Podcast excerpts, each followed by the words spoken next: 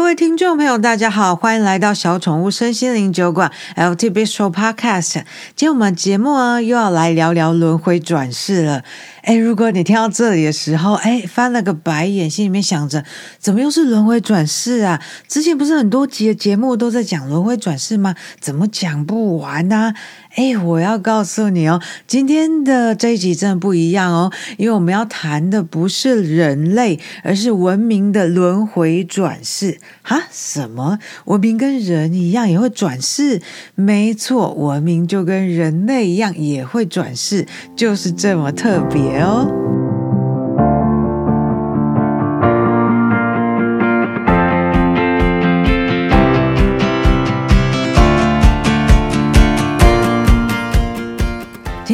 这个节目的这一节内容呢，真是非常非常的有趣，非常非常特别。我们又要再来谈谈轮回转世。我们前面啊讲了这么多跟轮回转世有关的观念，或是宇宙定律等等，或者呢是大家从自己日常生活里面啊、宗教信仰里面、文化里面所接触到的轮回转世的观念，都是在讲人，在讲个人的轮回转世。但是今天这一集节目讲的转世内容呢，很不一样，它竟然。还是在讲文明的转世，这个呢是赛斯跟 Jane Roberts 在《灵魂永生》这本书里面第十五章的内容。转世的文明可能性，在谈多次元的神 （reincarnational civilizations, probabilities, and more on the multi-dimensional God）。文明竟然也可以像人类一样，或者说是像个体、像存有个体一样的转世，这个观念实在是太太特别、太大开脑洞了。好，这个轮回转世的文明 （reincarnational civilizations） 这个观念，这到底是怎么一回事呢？难道文明也是一个灵魂吗？也是一个形式不一样的本体吗？嗯，就我对赛斯所说的转世文明的理解呢，它是这个意思，就是说，从某种层面来说，在地球上的古代曾经有过一个文明，那是我们现代的人类所不知。知道的，而这个文明呢，也发展的很好，也解决了很多文明发展过程中会遇到问题，比方说粮食啊、饥荒啊、人口啊、暴力啊、阶级剥削啊，或是气候、生态平衡等等的问题。于是呢，到这个文明发展到某种程度的时候，这个文明里面的人整体的意识都发展到某种程度之后，都提升了，那么就有可能呢，他们就离开了地球，到其他的物质实相里面去，继续扩展他们的生命体验。而这个文明呢，就也跟着进化了，就消失在地球的物质实像上面了。好，可是呢，这里面呢，有一批人，他们还蛮迷恋地球上的俗世生活的，因为他们觉得很好玩，而且呢，还可以有别的玩法，他们就还想要再多待久一点试试看。于是呢，他们可能就会集体投胎回到地球的物质次元里面，而且呢，从头开始发展一个新的文明。但是啊，因为他们已经经历过那个高度文明发展的过程嘛，所以他们即使从头开始一个新的文明，也没有必要像一个小 baby 一样一步一步慢慢爬。他们的本体呢，已经储存了很多的过去的累积的经验啊、能力或是技巧等等。所以呢，即使他们即使是发展一个新的文明，也可以发展的快得多。而且呢，这一次他们会想要把他们文明的发展呢，就是发展。跟以前不一样，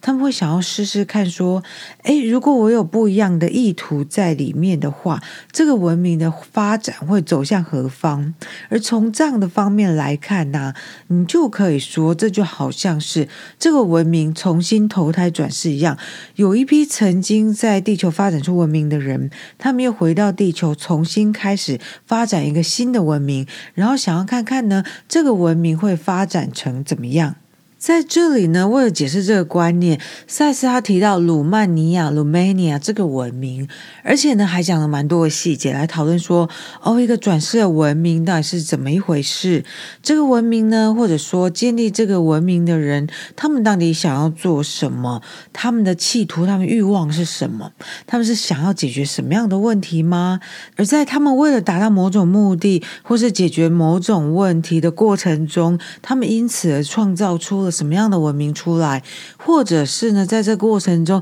甚至是造成了什么样的新问题出来呢？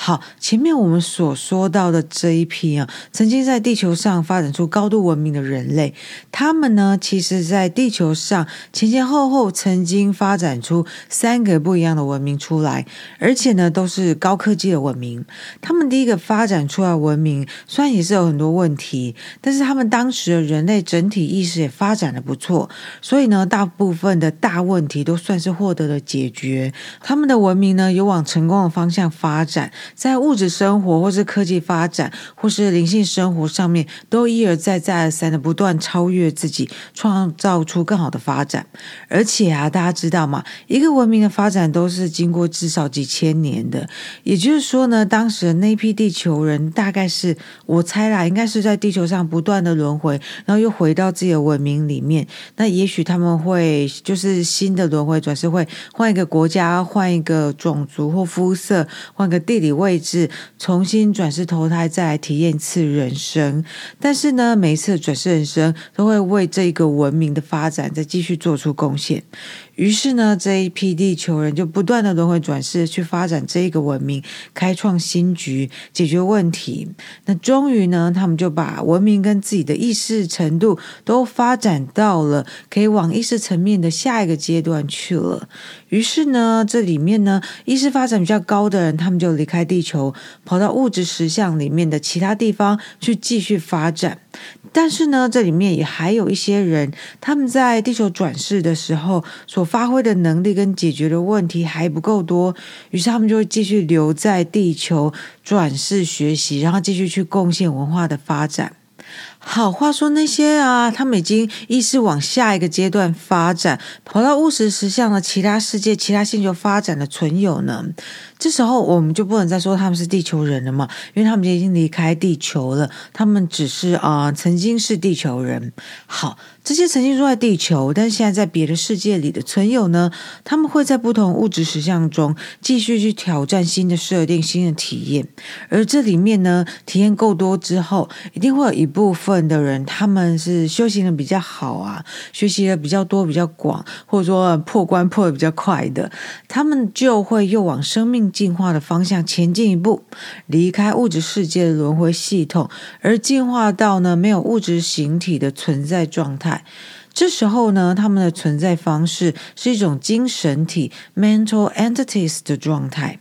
这些本体呢，他们还是很关心地球哦，因为这是他们的老家嘛。他们还是对地球很有兴趣，也很想帮助人类，所以他们就会持续关心地球，给予地球一些支持跟能量。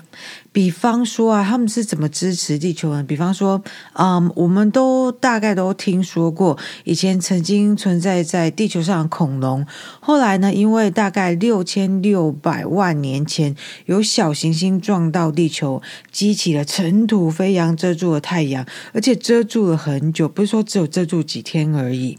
那于是呢，在地球上，因为得不到太阳能量支援的地球，它就冷却下来，然后很多生物因为太冷了。然后也没有那个，就是太阳光可以行光合作用产生能量，就这样死掉了。而恐龙呢，也因为这样而灭绝了。但是啊，在那场小行星撞地球的事件之后的六千六百万年。不知道到了何时，人类崛起了嘛？而到如今，成为地球上主宰物种。可是大家有没有想过，诶，怎么我们人类这么幸运，后来都没有再遇到行星还是彗星撞地球这种很衰的、很倒霉的事情啊？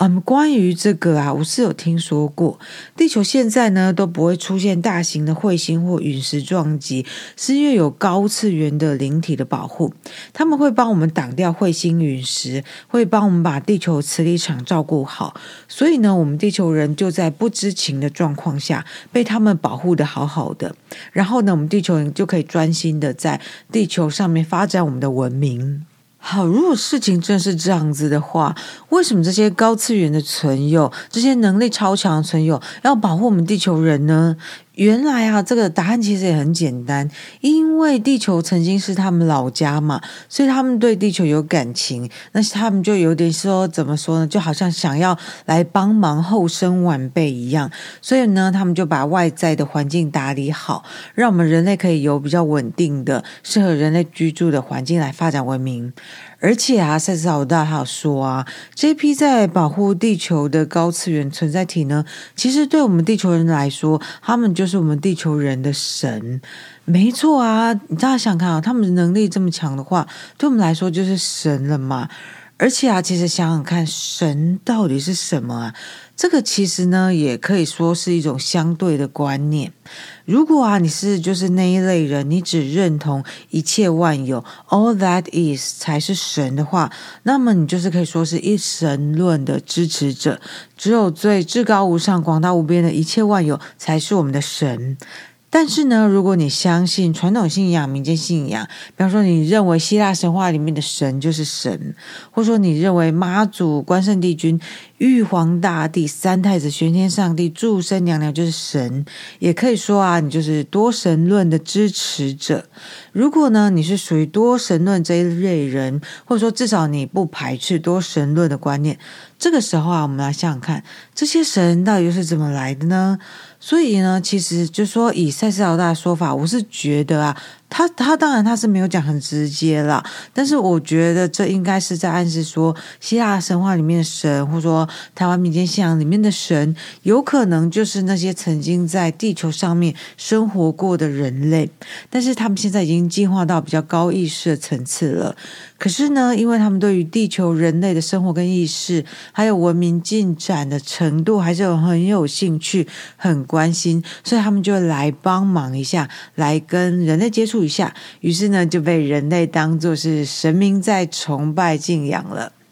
好，哎，不过说到这里哈，我突然想到，我想在电视影集，我蛮喜欢电视影集《Star Trek》星际迷航记里面，它有时候呢会有一些状况是这样，就是这个星际七号 Enterprise，他们跑到一个文明比较原始的星球，那万一呢还不小心被当地的人看到，那些原始的当地人，哎，有可能他们会很害怕他们，那有可能呢会把他们当做神在崇拜，所以呢，有可能被一个星球上的智慧物种当做神在崇拜的存有，也许只是科技文明比较发达而已。那诶，还有还有，我还想到另外一部电影啊，《永恒族》（Eternals）。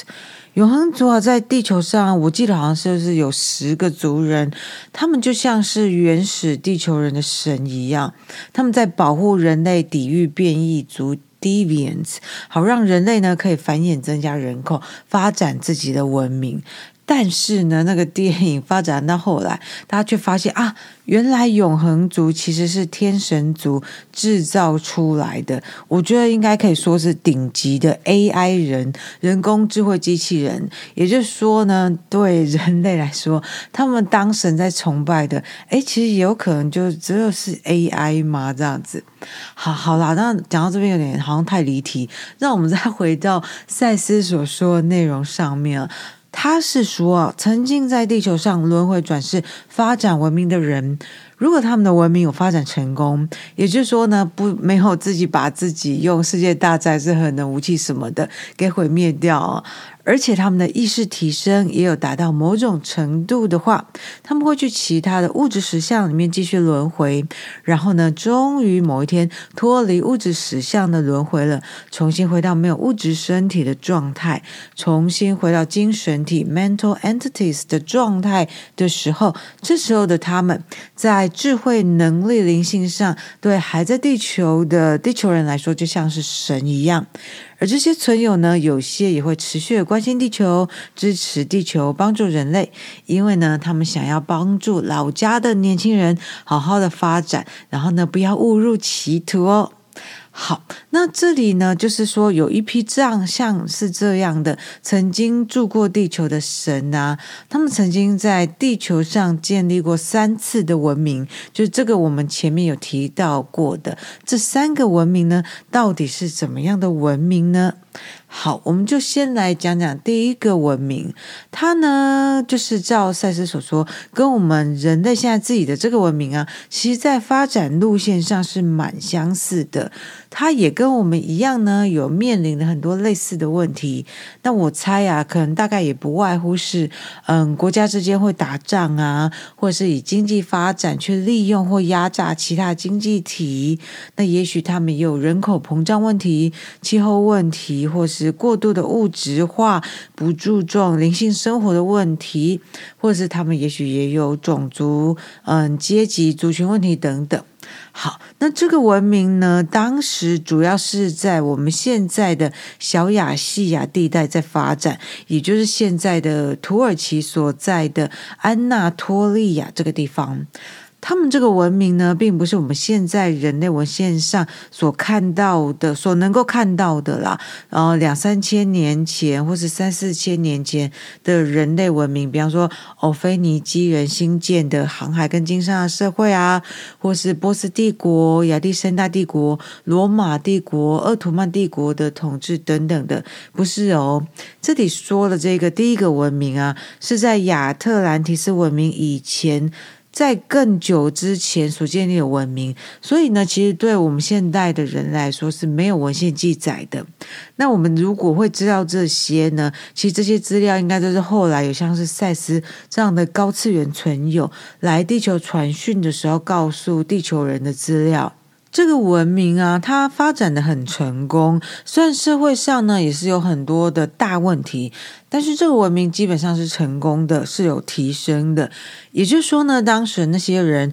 没有把自己的文明给毁了，而那些呢会造成文明毁灭的大问题，像是战争啊、核能、AI、气候变迁等等啊，我我我猜的啊，因为我猜说大概跟我们差不多嘛，好，他们呢大概都是有成功的解决了。于是呢，整个文明提升了，人类的灵性意识也提升了，灵魂的振动频率也提升了。于是呢，他们就集体完成了在地球轮回的体验。他们呢，就跑到银河系以外的其他星系里面的行星去继续他们的下一个宇宙旅程了。好，但是呢，当时啊，并不是说人类集体意识提升，于是所有的人类就都同时离开了地球。当时的那一批地球人里面呢，大部分的人决定要去我们这个物质宇宙里面的其他地方去发展，但是呢，还有一些人，他们决定要留在地球上，再重新创造一个文明出来。于是这一批人呢，就创造出了第二个文明出来。这个第二个文明在书里面，赛斯他花了蛮多篇幅在描述这些人所创造出来，他们创造这个第二个文明的动机，他们创造出来的人类特色以及文明特色。那他也描述，就说，因为他们为什么要创造这个第二个文明的这个动机呢？而产生，反而产生了他们原先没有预期的结果。好，那基本上呢，我们先跳到结论讲啊、基本上呢，这个第二个文明失败了，失败呀。但是呢，因为它失败了，所以它有比较有一些戏剧化的转折在里面。也就是说呢，这个失败的第二个文明，在这批地球人所创造的三个文明里面，反而是一个比较有趣、故事比较多、比较好玩、没有那么无聊文明。好，那。这样讲的话，我们大概就可以推测哦，这批人后来又卷土重来，所建立的第三个文明，应该是一个很成功的、很美满喜悦的，但是也许没那么有趣的文明。诶，怎么会这样？这个有点有趣哦，是说啊，生命啊，在学习的旅程上，我们都可以经由成功而学习嘛，我们也可以经由失败而学习。但是如果一路上都很成功，少了失败经验，少了黑暗面的体验，少了挫折、焦虑、痛苦，然后找不到出口种种事件的话，那就会是一个没那么有趣的成功经验的事吗？哈哈，那大家自己想想啊。你想要在成功中学习呢，还是在失败中学习呢？好了好了，那我们就回到我们刚刚前面讲第二个文明哈。好，这个呢是我们要讲的主题，就这三个文明中的第二个呢，是我们所要讲的主题。这个文明的发展啊，基本上是那一批决定不要跟族人去其他星系，而留在地球上的怪咖们，他们有意识的、刻意的去创造出来文明。他们这个文明呢，想要发展的主轴很清晰，那就是他们希望能够发展出没有暴力的地球人出来。哎，这是一个好伟大的梦想哎！他们想要发展出没有暴力倾向、没有暴力行为的地球人出来，然后结果是结果是怎么样呢？哎，我们前面讲过了嘛，这个第二个文明是失败的，也就是说呢，啊，地球人不可能是没有暴力倾向的啊？是是是吗？是这样吗？这是这个文明实验的实验结果吗？诶，说真的啦，这个放眼望去哦，现代我们这个全球社会啊，你要我相信地球人整体来说能够发展到没有暴力倾向的，我是真的是有点不太相信诶。也就是说呢，这个啊，不知道是哪个年代发生。我们前面讲这个第二个文明，以及我们现在所生活的，大家目前正在共同创造中的这个文明，好像都发展不太出来，没有暴力倾向的人类耶。